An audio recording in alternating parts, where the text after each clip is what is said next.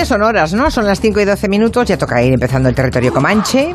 Aquí estamos en campaña, porque tenemos a muy buenos candidatos.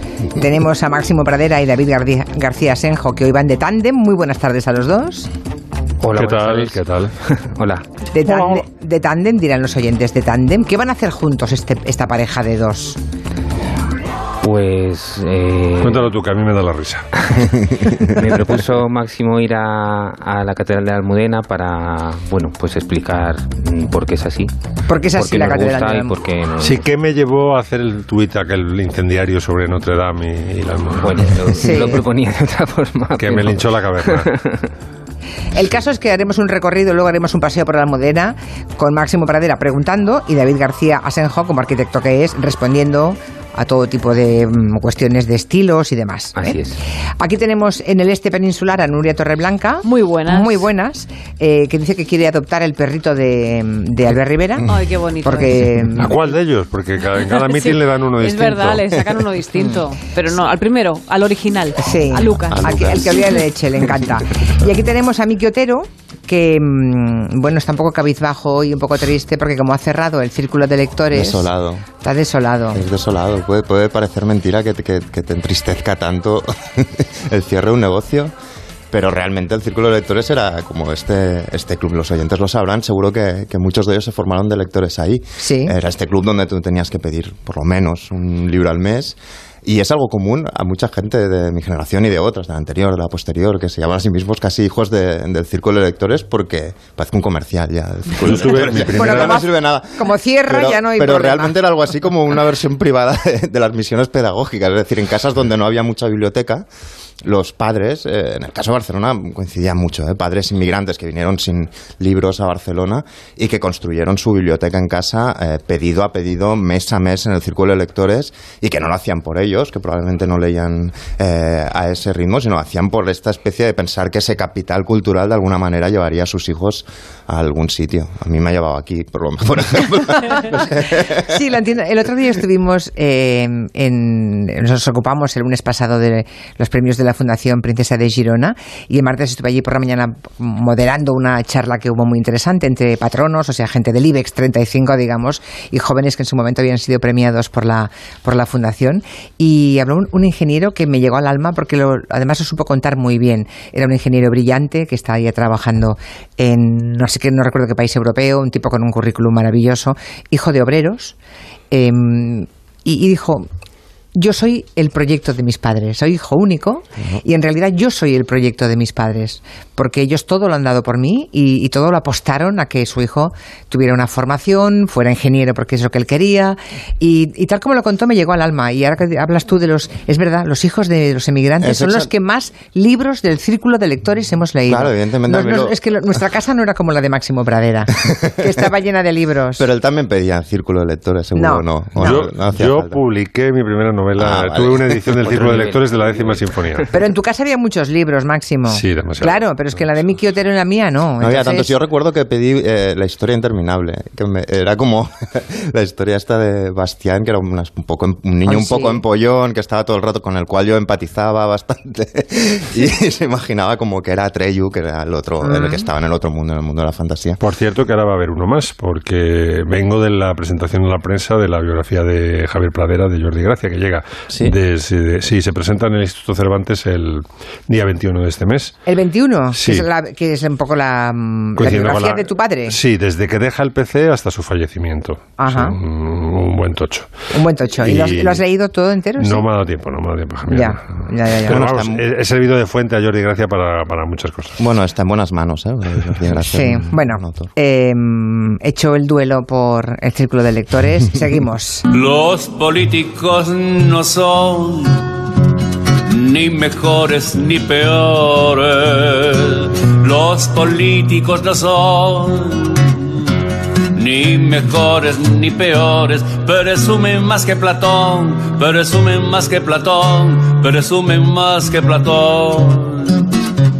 Y son administradores.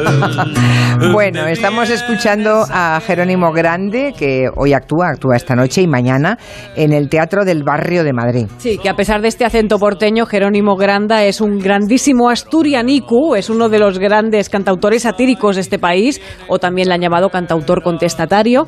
Y hoy y mañana, bueno, os podéis acercar al Teatro del Barrio, disfrutar de sus canciones y sus monólogos, que a dos días de elecciones seguro que están bien afilados y valen la pena.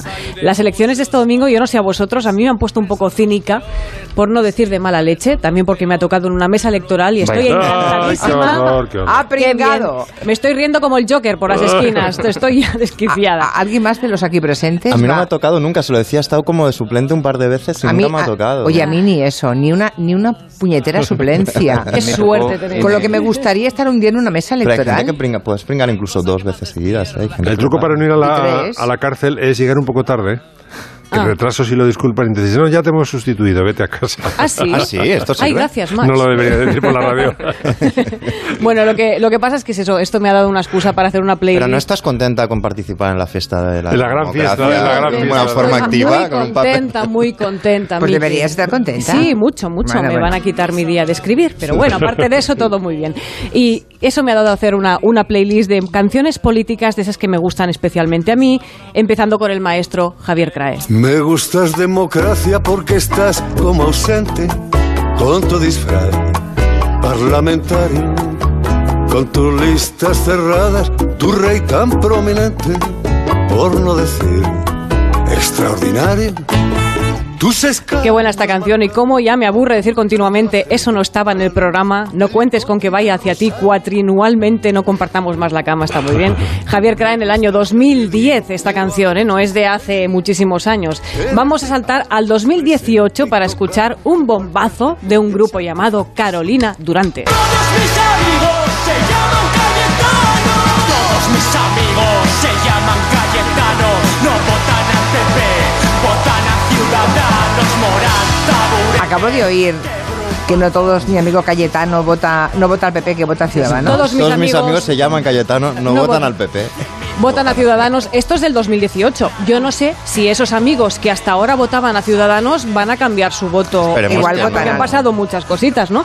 Este grupo. eh, Hombre, los- eh, Nuria, el último tracking de Vox me da mí 60, imagínate si les han succionado. eh, por eso que pueden cambiar las cosas y hasta la 60. canción. Pero Sí, Vox sí. no rima bien con ningún nombre así de Claro, no sé si rima muy bien, ¿no? El Llaman grupo- Borja y votan Vox, no suena bien. No, no suena muy bien. Está muy bien porque ellos empezaron de alguna manera este grupo, los Carolina Durante, un grupo de chavales que empezaron a para pasarlo bien y, y les reventó el éxito en la cara, no se dieron cuenta y de repente tenían un exitazo y crearon este himno generacional y desde entonces están en todos los festivales y son muy buenos. Y de Carolina Durante vamos a los maestros de todo esto, que son unos amigos del Comanche, los Siniestro Total. Soy un corrupto, no lo puedo negar.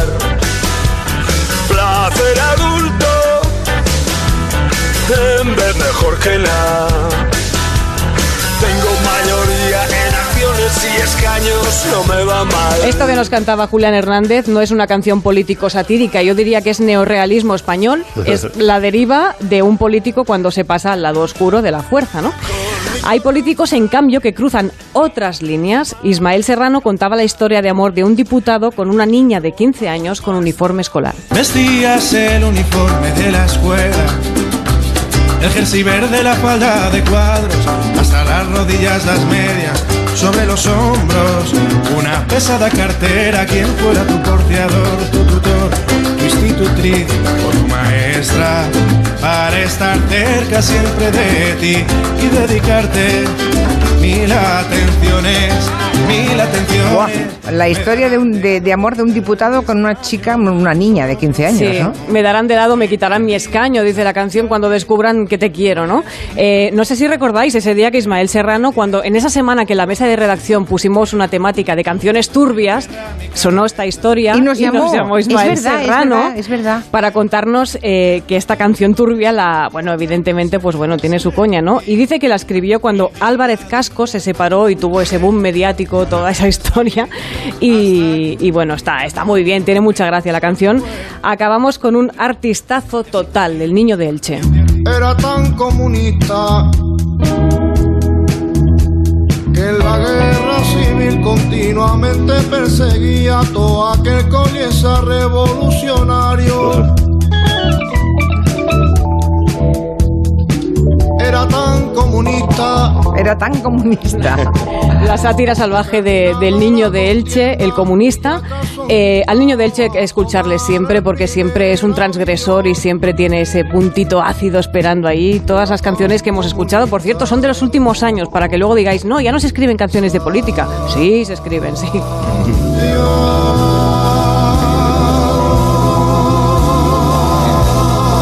No son canciones de hace 30 o 40 años, cuando me dice Nuria, voy a hacer un repaso de canciones políticas, ¿no? Con mensaje político y tal. Me digo, otra vez vamos a oír Eh, canciones de la... no, vamos a poner no. la estaca otra vez. No, no, no, canciones No, no, de hace de 5 ahora. años o 3 o 2 o Claro, yo creo que la diferencia es que antes eran canciones épicas, ¿no? De mover masas, eh, mm, eh, manifestaciones, y ahora son canciones de rechifla, fundamentalmente. El debate de lunes dejó momentos para la historia. Pues está mm, pues, eh, el adoquín, eh, el lapsus lingüe de Pablo Iglesias, en fin, todo eso para Máximo Pradera es, es oro. Y creo que ha preparado una batería de todos los lapsus lingüe que ha habido. Sí, un gran homenaje al lapsus, porque, bueno, se pasa muy bien. Hay lapsus... eh, lo que vamos a servir ahora a, nuestro, a nuestra querida audiencia es una especie de bandeja de delicatessen de petit éclair, porque algunos cortes duran nada, segundos, ¿no? Ya, ya. Pero, pero bueno, mm, ya que se ha, ha vuelto el lapsus con fuerza de mano de las mamadas de Pablo Iglesias, ya yo creo que ha sido noticia internacional incluso, pues a recordar algunos. Hay algunos sexuales, hay otros simplemente de- debidos al, al jet lag o al, o al estrés, ¿no? Y luego hay algunos, por ejemplo, el, de, el que vamos a oír eh, en breve, del director de la agencia tributaria, que no es un lapsus, eso es para hacerse el, el popular, el populachero, ¿no? Para decir hablo como vosotros. Vamos a empezar con uno bastante famoso de Alfonso Alonso. La presidenta del, de, la vicepresidenta del gobierno, el lapsus. Ah, vale, la presidenta, vicepresidenta del gobierno. Exacto, sí. Luego está el famosísimo sexual de ZP. Por tanto, hemos hecho un acuerdo para estimular, para favorecer, para apoyar, para apoyar Es enorme. Este es tremendo. Este es grandioso. Uno debido al jet lag de Trillo. ¡Viva Honduras!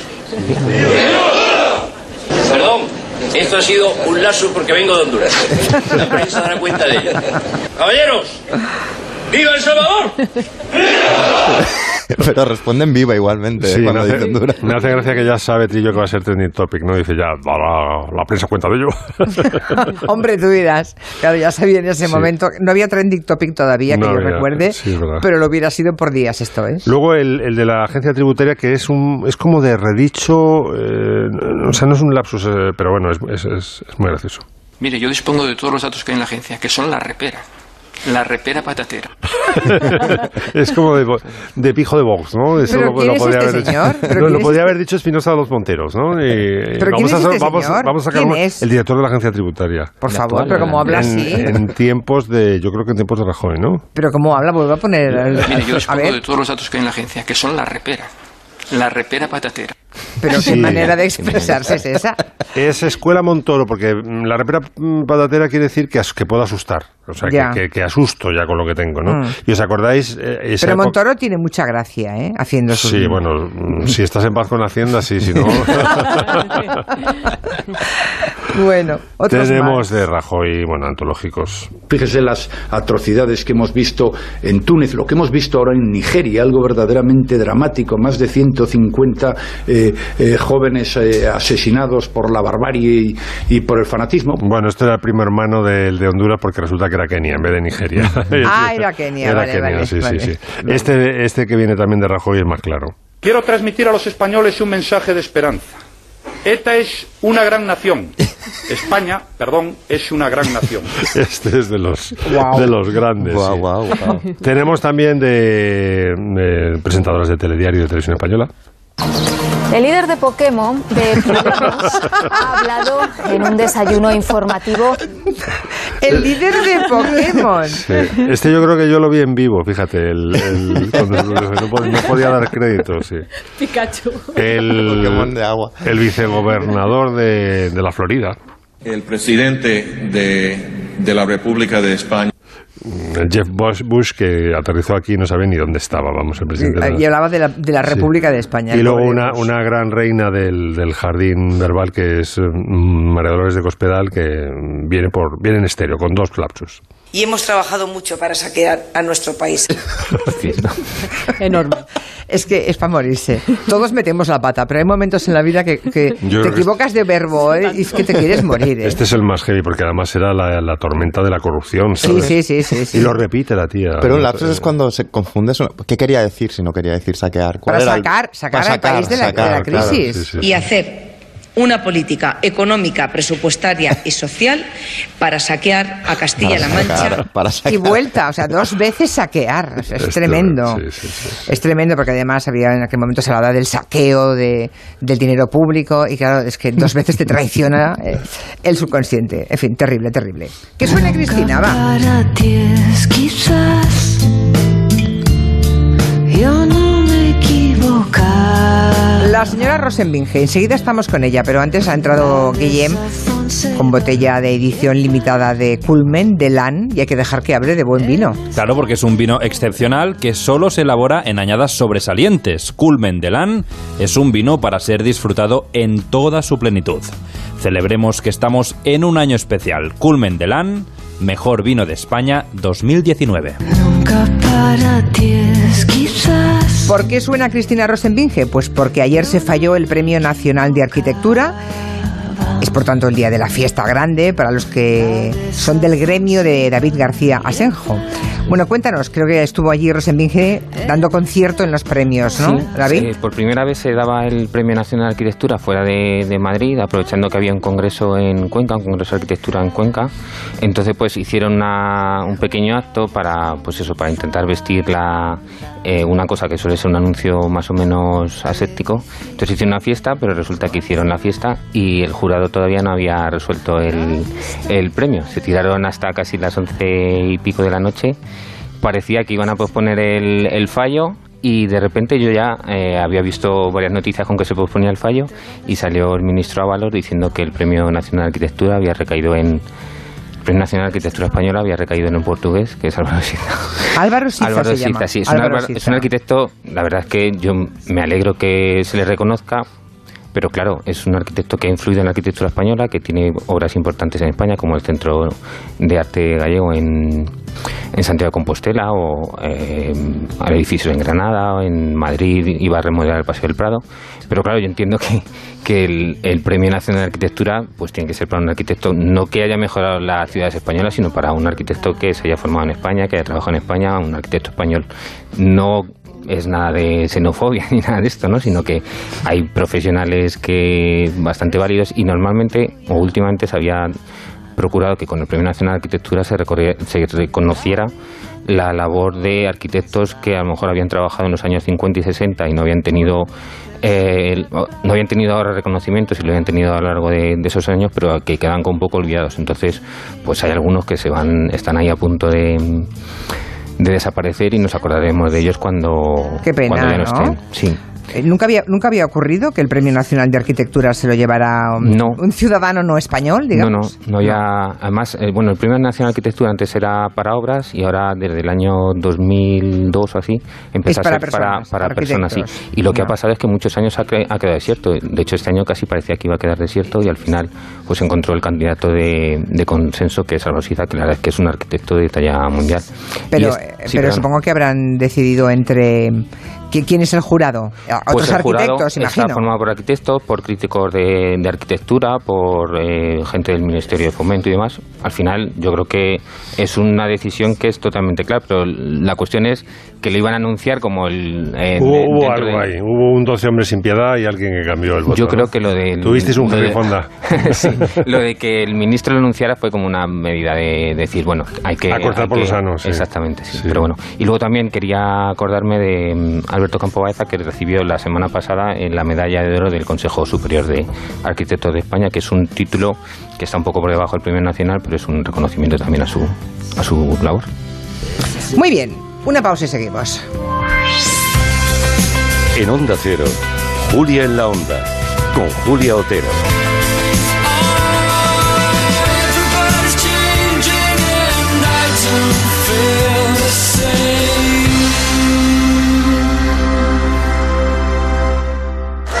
Mike, ¿cómo es eso de abandonar los escenarios antes de los 40? Bueno, ya sabes, después de tanta gira de tanto avión, solo pensaba en retirarme a mi isla privada. ¿Tú no tienes una isla privada? Porque no todos podemos retirarnos como una estrella del rock. Planes de pensiones naranja de ING. Consulta el documento de datos fundamentales para el partícipe en ing.es. Nunca es tarde para lucir tu mejor cara, pero también un cabello sano y bonito o una barba bien cuidada. Y en el corte inglés encontrarás todos los productos que necesitas para el hombre, de tratamiento, corporales, de afeitado. Como un 50% en la segunda unidad en una selección de recambios Hydro 5 de Wilkinson. Tu espacio de belleza diario está en el corte inglés. Buenos días, Juanjo. Bonita corbata. La tuya eh, tampoco está mal, Juanjo. ¿Qué quieres? Nada, Juanjo, que creo que me merezco un... Juanjo, no sigas. Vas a ganar 5.000 euros al mes durante 20 años. ¿Cómo eres, Juanjo? ¡Qué considerado! Gracias, gracias. Gracias. Gracias a ti, Juanjo. Te lo mereces. ¿Quién soy yo para negártelo? Qué fácil es subirse el sueldo ahora mismo. Sueldazo del fin de semana de la 11. 5.000 euros al mes durante 20 años y 300.000 euros al contado. Súbete el sueldo. Señor, tenemos localizados ya todos los Kuga que han sido sustraídos del concesionario. Ramírez, de media vuelta. Con la llegada del nuevo Kuga han puesto el Ford Kuga actual totalmente equipado con navegador, llantas de aleación, cristales de privacidad por 18.350 euros. Parece que los están robando, pero los están comprando como locos. ¡Corto y compro! Digo, cambio. Consigue una de las últimas unidades del Ford Kuga actual totalmente equipadas por 18.350 euros, financiando con FC Bank hasta fin de mes. Condiciones en Ford.es. Fundación GMP presenta Dreamers in White. Más de 700 cantantes y músicos voluntarios dirigidos por el maestro Ramón Torrelledó juntos sobre el escenario para ofrecer un espectáculo irrepetible. Viernes 29 de noviembre a las 22.30 horas en el Auditorio Nacional de Madrid. Compra tu entrada y podrás contribuir a mejorar las condiciones de vida de personas con discapacidad intelectual en España. Más información y venta de localidades en la web somosdreamers.org.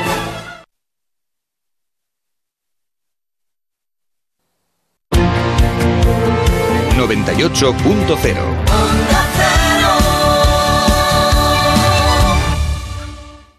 Control Dental Europeo, especialistas en implantología de carga inmediata, trae a España los implantes corticales para pacientes con reabsorciones extremas de hueso sin necesidad de injertos óseos y prótesis definitiva en menos de un mes. El tratamiento más pionero en implantología a un precio competitivo. Compruébelo. Confíe en Control Dental Europeo y vuelva a sonreír. Consulte su caso sin compromiso en el 91 575 3404 y controldentalepeuropeo.com. Churros o porras. Madrid. Empleado o autónomo. Trabajo. Hipoteca o alquiler. Vivienda. Universidad o FP. Educación. Reutilizar o reciclar. Sostenibilidad. Por todo lo que nos une. Vota Partido Popular. Solo con la mejor y más pura agua de nuestro cielo, en el clima más suave del paraíso, se obtiene un plátano único y muy diferente, transformado en azúcares maravillosos por los maestros maduradores del Grupo Riego. Cupalma, los plátanos únicos de la isla de La Palma. Los del pajarito, Grupo Riego. Muebles Los Pinos, pura madera. Librerías y escritorios a medida, madera maciza. Muebles Los Pinos, pura madera. Especialistas en librerías y escritorios a medida en madera maciza. Pues yo no me lo pierdo. ¿Dónde tengo que ir? ¿Dónde va a ser? En Európolis Las Rozas. Muebles Los Pinos, pura madera. La comedia más exitosa de Argentina. La nostalgia mata más viejo que los infartos. ¿Cuándo fue la última vez que hizo el amor? Ay, más nostalgia, mamita querido. Luis Brandoni y Eduardo Blanco protagonizan Parque Lezama, dirigida por Juan José Campanella. Teatro Figaro. Más información en gruposmedia.com. Esta es una reseña real en Google de un paciente de Adelgar. Estoy encantado. He bajado más de 10 kilos y me siento feliz. El personal es de primera, son muy profesionales. Más de la mitad de los pacientes de Adelgar vienen recomendados por otros pacientes. Por algo será. Reserva tu primera consulta informativa gratuita en el 91 577 4477 y en adelgar.es. Ya saben lo peligrosas que son las bañeras. Les recuerdo que con Duchamanía y desde solo 990 euros se acabaron los peligros, cambiando la bañera por un plato de ducha. Yo, Concha Velasco, lo hice hace tiempo y estoy encantada. Además, ahora Duchamanía también puede reformar el baño entero en una semana desde 4.990 euros y con una fantástica financiación. Háganme caso y confíen en Duchamanía. Paseo del Molino 6, 91 468 4907 o duchamanía.es. 98.0 Madrid.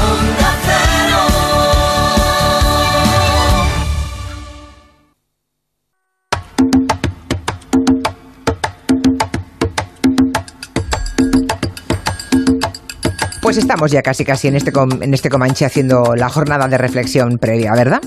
Incluso a Miki Otero, si todo el repaso que hemos hecho hasta ahora no les parece suficiente, Miki Otero quiere aprovechar la circunstancia para sacar a relucir su opinión del debate del lunes, de las asociaciones mentales que le ha evocado esa, o que evoca la jornada electoral, las relaciones entre política y comedia, o sea que tienes un, Sí. un tutti frutti. Sí, un tutti frutti. un de tutti los míos. frutti. Es que realmente creo que un- verdaderamente que un político en campaña es, in- es indistinguible, un cómico. Es decir, es como, quiero decir, hacen una serie de cosas que son, son muy cómicas. Y yo quería empezar con co- coger un poco el guante eh, también entre lo que ha hecho Nuria y lo que hizo Máximo la semana pasada, porque buscamos siempre como canciones satíricas o tal eh, sobre la política, cuando en la política, en las campañas eh, eh, de los partidos, ya hay canciones que parecen gags de un programa de humor eh, de algún tipo. He rescatado solo una, podría rescatar más, eh, pero he rescatado solo una, que es, es en la campaña de Josep María Bou del PP para las elecciones al ayuntamiento en Barcelona. El apagafuegos, sí, sí, bueno, todo el personaje es un gran Es humorista. que le, pero- conoce- le conocemos de cuando cogió el extintor, ¿te acuerdas? Exacto, sí, sí, salva gatitos, apaga fuegos. O en su campaña, su equipo, cuando estaba lanzando la candidatura, hizo una versión de una chica que se ha hecho bastante conocida y la canción decía así. Mala gente. Mala gente.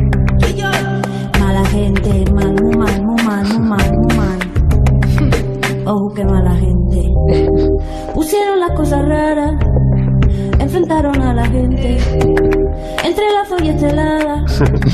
Crearon muy mal. Crearon, en- entre lazos y Estela, crearon muy mal ambiente. Es una versión de Rosalía, de Malamente. Y esto era la canción como que empezó a calentar los motores para que eh, Josep María llegara a tener. Bueno, al final está en el ayuntamiento, en Consistori. Bueno, hay, hay muchos más casos. Yo quería como ver esto, como cuando el, el Pero, político esto y lo- el esto cómico lo pagó se el PP. mezclan. Esto pagó- este, se dice que no. ¿Sabes cuando hacen canciones paralelas y no se sabe muy bien quién lo ha hecho? Pero en realidad es el equipo que está lanzando la, cam- la campaña. Eh, pero bueno, la cuestión es que en el mundo del cine, en, la- en las películas, en las canciones, en las series, siempre hay como un espejo eh, entre los candidatos y, y los personajes, ¿no? Y hay diferentes modelos. Por ejemplo, la idea del político, que casi es afásico, que, es, que tiene una torpe, que, que hace unas frases mm, casi cubistas, que habla mal, en definitiva, por decirlo así rápido. Pero con el que la gente empatiza mucho. El modelo que- Cayo que en, en Estados Unidos, sí, exacto. en Estados Unidos, vamos a irnos lejos, Estados Unidos sería Reagan, quizá, ¿no? Que era como un mal actor y la gente no se sabía muy bien por qué empatizaba con ese. Había una relación afectiva ahí rara y empatizaba. O las frases cubistas, insisto, de Mariano Rajoy. La gente de algún modo conectaba con ellas. Y yo, a mí me recuerda muy mucho a una película del año 1979 de Hal Ashby, que fue la última película de Peter Sellers titulada Bienvenido Mr. Chance. El presidente ha comparado la economía de este país con un jardín y ha declarado que tras un periodo de declive vendría naturalmente una época de florecimiento. Eh, sí, es posible que todo, todo crezca sano y fuerte. Esto es la historia. Esto es muy zapatero. conocéis- Esto es muy, también muy es bastante zapatero. Hombre, es totalmente. Cuando, Claro. cuando dijo aquello de que la tierra no pertenece a, na- a nadie, que, que es del viento. Claro, pero es como cuando los políticos eh, se ponen a hacer metáforas de algún tipo. Artur Mas las hacía marineras, por ejemplo. Tenemos que coger el timón, no sé qué tal, o relacionadas con la escalada. Eh, cuando empiezan a hacer metáforas no se sabe muy bien qué están diciendo y en este caso es Peter Sellers, que es un jardinero de una mansión muy adinerada, eh, que no ha salido jamás de esa casa, eh, que prácticamente no sabe hablar, que su mundo es cuidar el jardín de ese propietario. Y cuando fallece el propietario, sale por primera vez a la calle y un azar lo cruza con un asesor del presidente de los Estados Unidos. Y él empieza a hablarle de rosas, de ciclos, de, de las estaciones y tal. Y el tío dice, eres un genio. Y lo convierten casi en, en asesor del presidente de los Estados Unidos.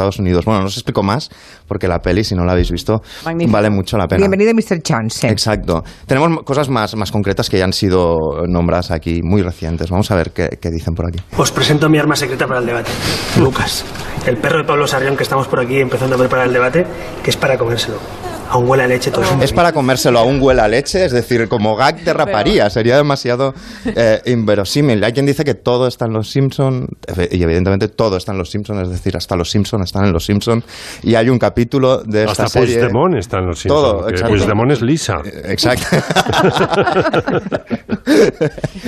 Pues hay un, hay un capítulo en Los Simpson eh, que el, el alcalde de Springfield, que es un tipo muy corrupto, eh, con conexiones con la mafia, que se dice que tiene algunas, algunos ecos del clan Kennedy incluso, eh, está en un momento de aprieto, ha perdido toda credibilidad, no sabe qué decir y en un meeting hace esto. salvo este cachorrito. Está todo el público mm, que ya no le hace ni caso y cuando ven el cachorrito todo, todo cuela.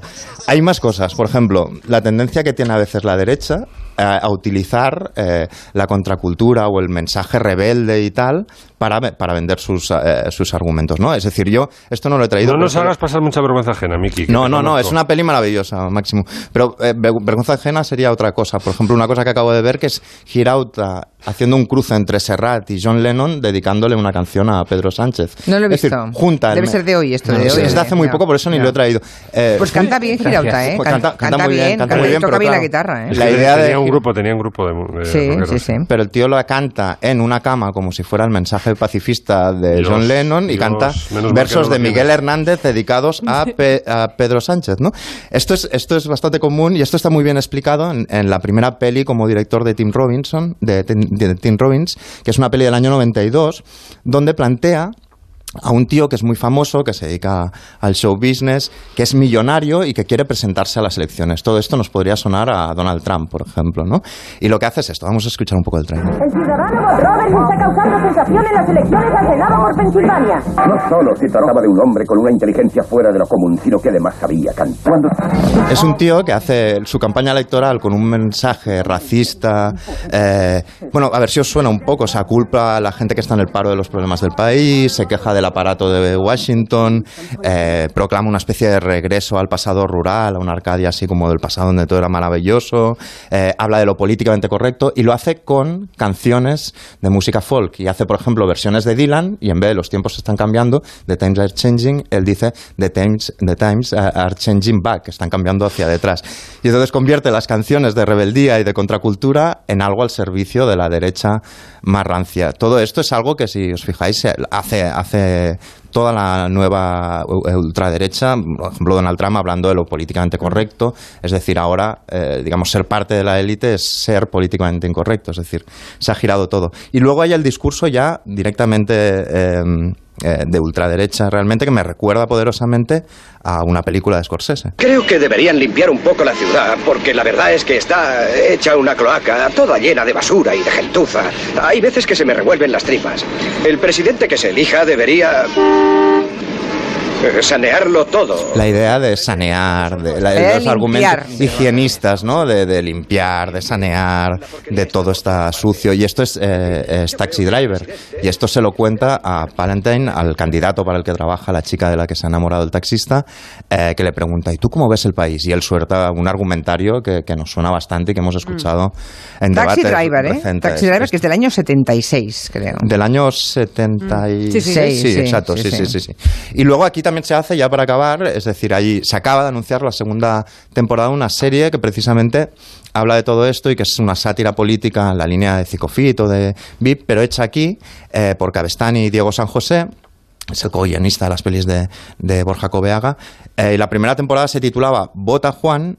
Eh, y era sobre, sobre un político nacido en Logroño que no que le habían dado el Ministerio de Agricultura, pero él quería medrar y se quiere presentar a las elecciones de primarias para ser candidato de su partido y es increíblemente torpe, todo lo hace muy mal. Y se ha, se ha presentado ahora la segunda temporada que no es Vota Juan, sino Vamos Juan, que me suena poderosamente al, A Rivera. al- al- al- claro, A Vamos al- Ciudadanos, sí. al- al- al eslogan de Vamos Ciudadanos. Eh, y aquí en esta temporada lo que hará es intentar montar su propio partido. Macarena, Carmen, Víctor, quería preguntaros. Se presentan las primarias, ¿no? Un poquito mis ángeles de Charlie, ¿eh? ¿Queréis venir conmigo? Mis ángeles de Charlie lo dice cuando se rodea de mujeres de su partido. No hagas chistes. Soy así. Es mi toque personal. Esto con los dedos no. A mí me gusta. Soy un preso libre. ¿Entiendes? Para España. Bueno, pues es el momento de irse de visita a la Almudena. Mañana es el día de la Almudena, ¿no? Mañana sí. Bueno, Mañana es, es es. hoy, pero se festeja. No, mañana, ah, es mañana. Ah, pensé que lo habían movido para festejarlo. Ah, bueno. No, no, no. Pues vamos a hacer un experimento, un experimento radiofónico, porque Máximo Bradera y David García Asenjo han ido a la Almudena, han recorrido la catedral y, bueno, pues en ese viaje Máximo pregunta y desde el punto de vista arquitectónico David García Asenjo le va contando, ¿no? Más o menos. Sí. A ver, pon- ponednos en antecedentes, Bueno, por favor. pues mira, básicamente es que eh, la Almudena mm, es una especie de Frankenstein arquitectónico, en el sentido de que es un organismo vivo porque tiene culto, tiene capillas y tiene, eh, en fin, que está bastante, bastante animado incluso en la cripta, como sabéis. Y, pero es un Frankenstein porque está hecho de, de estilos distintos que están mal, mal ejecutados y además no casan entre sí bien y, eh, y con- eh, entran en conflicto también con el, con el urbanismo circundante, sobre todo con el Palacio Real. ¿no? Y bueno, pues eh, alguien lo describió en un reportaje que ya se ha hecho famoso, donde participaba David también, eh, salió en el Confidencial, decía, la Almudena, ¿por qué es tan fea? Así se titulaba el, el reportaje. Eh, un arquitecto, lo, que no era David, lo definió como un cruce entre Lladró, el Museo de Cera de Colón y Las Vegas. Así lo, lo definió. a ver, a ver, a ver. Yadro, Ya- el Museo de Cera. El Museo de Cera Y Las Vegas. Y Las Vegas, sí. O sea, una, una melange ahí que no, no, no. Entonces, yo le he propuesto al arquitecto mm, plantear la visita como una autopsia casi, ¿no? Entonces, eh, David va sajando el, el cu- el cuerpo y sale ahí la putrefacción de los estilos. Entonces, eh, vamos a ir subiendo fotos de lo que vamos hablando a, la, a Julia La Onda. Sí. Y para que la gente, aparte de escuchar las sabias reflexiones de David, pues pueda ver de qué estamos hablando. Entonces, Vale. lo primero es lo primero. Vamos allá. Vamos. David, primera sorpresa desagradable es el contraste entre el neoclásico de fuera, decidido por Choca Goitia, y el neogótico de dentro. ¿Puedes darnos dos pistas o tres de sin qué representa cada estilo? Pues el, el neogótico al final lo que es es una reinterpretación del gótico tradicional y bueno se caracteriza por las líneas verticales de, de las columnas y los pilares y luego por los arcos apuntados. Una línea de arcos que terminan las, las columnas, luego una línea intermedia que son arcos más pequeñitos y luego una línea de remate que es a través de donde entra la luz que es las vidrieras superiores que son las que iluminan la nave. Entonces eh, se ve claramente el neogótico en eso, en el arco apuntado y el neoclásico lo que es una interpretación de los lenguajes clásicos de Roma pasados por el filtro de la ilustración y demás. Por ejemplo, el mejor edificio neoclásico de Madrid pues es el Museo del Prado. Una reinterpretación de los órdenes clásicos pero con otra forma de componerlos. Bueno, o sea, ¿seguimos? Sí. No, no. Eh, acabo Ah, vale, vale, acabo vale, de subir la foto de la eh, una de las naves laterales, de las dos naves laterales de la, de la Almudena, para que la gente vea. Entonces, ¿cuál es el problema? Que es neogótico eh, en el interior, pero como que había que casar eh, con la arquitectura circundante, sobre todo con el con esa joya del barroco que es el, Ah, el barroco neo, eh, neocla- Es eh, neoclásico, principalmente ¿no? barroco, Sí. barroco con Entonces, claro, se, da- se, se dan de leches el interior Pero la pregunta es ¿por qué, por qué tenían que meter ahí todos los estilos? O sea, Sí, la cuestión es que eh, la Catedral de la Almudena está ahí porque en un principio eh, se- ahí está la leyenda de que tras la ocupación musulmana de, de la ciudad de Madrid, cuando la cuando la liberaron, pues apareció una figura de la Virgen en un almacén. Entonces eh, es al lado de donde estaba el, el antiguo Alcázar de Madrid y al lado de donde está el, el Palacio Real. Entonces, eh, los Borbones, Alfonso XII, decidió hacer ahí una catedral que vinculara el Palacio Real con la familia con la bueno con, con la familia real y, a través de una catedral y empezaron a construirla y empezaron a construirla a final del siglo XIX con un estilo eh, ecléctico que era el que se hacía en esa época Ya. llegó la eh, la Primera República llegó la guerra y tal, y las obras... O sea, lo de fuera podríamos definirlo como neoclásico. De, Lo de fuera sí es neoclásico. sí, Neoclásico entonces- almudeniense. Claro, lo que pasa es que eh, se quedaron las obras a medio terminar y a mediados del siglo XX, en 1950, sacaron un concurso de cómo la tenían que, rematar. Ya. Y ya entendían que no se tenía que hacer eh, neogótica, que era como lo habían planteado en un inicio, sino que tenía que responder de algún modo al Palacio Real. Eh, hubo un concurso, bueno, una, hubo una propuesta de llevarse la catedral de ahí, llevarla donde estaba el, eh, el cuartel de la montaña, que es donde está ahora el templo de Ebor, hacer una iglesia moderna, completamente distinta de eso, pero no, decidieron Seguir eh, ahí. rematar ahí y ya está. Seguimos el paseo, venga, creo Sí. que ahora vamos a la bóveda. Efectivamente. central, ¿no? El primer, eh, le, le dije a David, ¿cuáles son los tres grandes horrores? Mm, y entonces el primer horror es la bóveda central.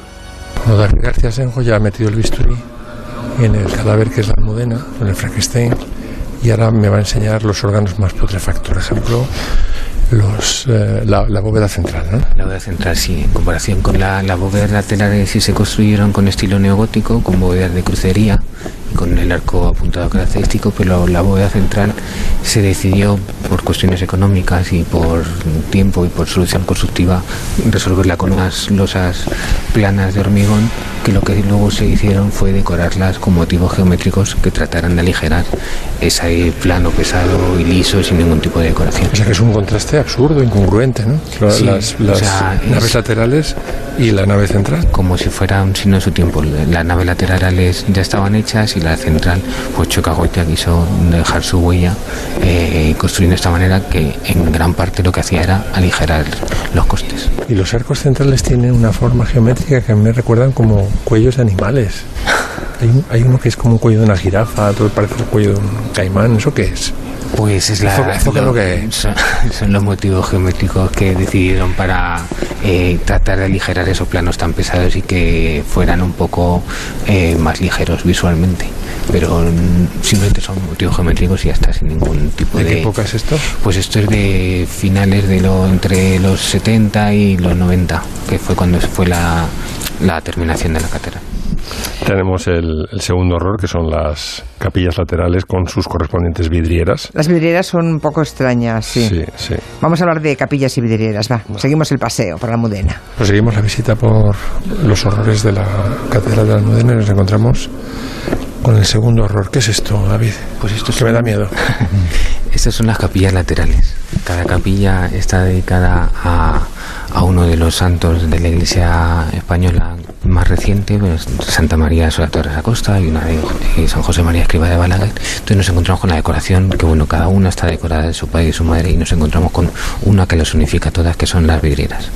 Las vidrieras en el siglo XX en España se ha producido un arte religioso de una altísima calidad, que eh, buscaba primero una estilización del arte tradicional y luego iba hacia una abstracción del arte de contemporáneo del siglo XX, a segunda mitad del siglo XX, años 50-60, lo que se llamaba era el arte abstracto.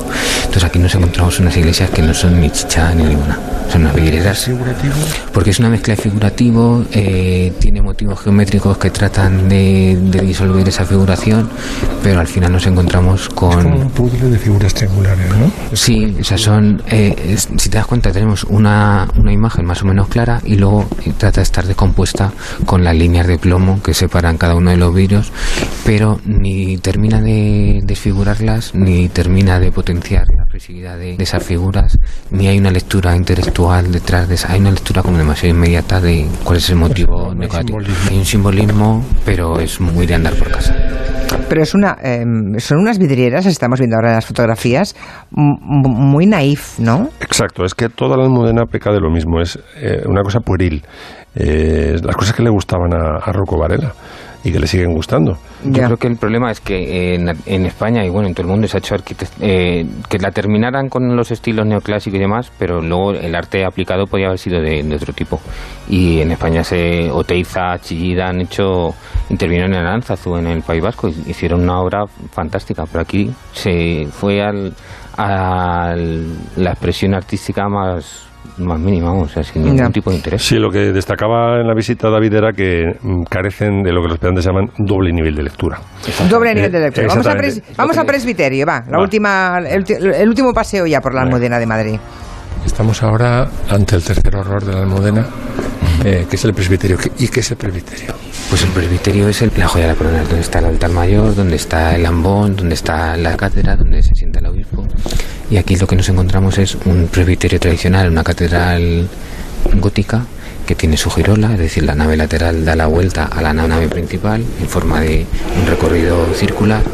Y tenemos de fondo de este presbiterio, por encima del primer nivel de, arcos sin columnas, tenemos unos frescos de Kiko Argüello con un estilo arcaizante que están claramente fuera de sus tiempos. Entonces, bueno, pues vemos unas imágenes, un pantocrator, el Via Crucis, distintos símbolos y luego ya unas vidrieras que son quizá las peores de, de todo el templo, que son verbum, eh, palabra, María, con colorines, con unas formas, eh, estas sí que son, estas sí que son una forma ya totalmente faltas de criterio artístico. O sea, esto es de- no hay huevos para hacer unas vidrieras con siete colores que no signifiquen nada. Y Kiko Arguello diciendo que no, sujétame el whisky. Bueno, es una conclusión. Bueno, hay un oyente, hay un oyente que decía que a él el techo le parece maravilloso, ¿eh? que es un poco modernista, dice Duya, el techo me parece divino. Bueno, es una Bueno, no hay- reinterpretación de una hay- y tal, o sea, es curioso, es casi de, de lo mejor. Óyeme, pero hay, hay mm, unanimidad, en, arquitectónicamente hablando, David, en que la almudena está fuera de su tiempo y fuera de lugar, o hay arquitectos, hay gente, digamos, de tu gremio que defiende Hombre, tal yo, como yo se- creo que se entiende que es, es un poco un edificio fuera de su lugar, o sea, fuera de su tiempo, porque eso se terminó de porque había que terminar una obra que ya estaba terminada, o sea, ya estaba iniciada y se terminó de aquella manera. Entonces, mm, eh, no no contrataron ni al mejor arquitecto ni a los mejores artistas y tal. Se abarataron la cosa, ¿no? O Sí, sea, había- abaratarla de- Llegó la crisis. de dinero y Es que claro, es que se nota la, Mm. los recortes. Sí, sí. Y, y lo que pasa es que, mm, bueno, eh, había que terminarla y se terminó y, hay- y queda como un signo de su tiempo, pues de cuando se inició y de la época franquista que le hicieron como sin mucho interés. Ya. Bueno, le, le preguntaré, creo que Juan Adrián Sens tampoco tenía, muy, él que es un amante de la belleza, tampoco tenía... mm, No creo que... Le preguntaré, le preguntaré qué le parece la almudena. Bueno, pues nada, eh, antes de despedirnos, am, hablemos de una peli que se llama Los Rodríguez y el Más Allá, que mm, ya mucha gente seguramente sí, la habrá sí, visto, la ha visto ¿no? mucha gente porque además es que es la película de este otoño, lo tiene todo, es una comedia divertidísima que te deja con muy buen rollo, la historia es muy original y entre los actores destacan Edu Soto, Rosy de Palma, Geraldine Chaplin y Santiago Segura. Hay que ir a verla porque parte de la recaudación se donará a la Fundación Aladi- Aladina, que ayuda a muchísimos niños con cáncer, y es que nunca ha sido tan fácil ayudar y divertirse. Los Rodríguez y el Más Allá te esperan los cines. Dice un oyente, parece una catedral hecha de retales. Exacto, por eso iba yo por el lado Frankenstein. Ya, ya, ya, ya. Bueno, muy interesante porque, mira, los que están además en redes y hoy en la radio al mismo tiempo han hecho una combinación entre los, las explicaciones, preguntas y explicaciones de Max Pradera y David García Senjo y han podido ver las imágenes de esos lugares de la Catedral de la Almudena. Igual hay que repetir en otro edificio. Lo que ¿eh? no sé si nos van a dejar volver a entrar. No, lo que pasa es que intentaremos hacerlo ya en uno moderno que esté muy bien. Bueno, pues hasta aquí el Comanche de hoy. Bueno, chicos, votad bien, ¿eh? Venga, hasta Ah, no, yo digo votad con B, que, que saltéis. digo. Adiós. Vale, adiós. Adiós. Noticias.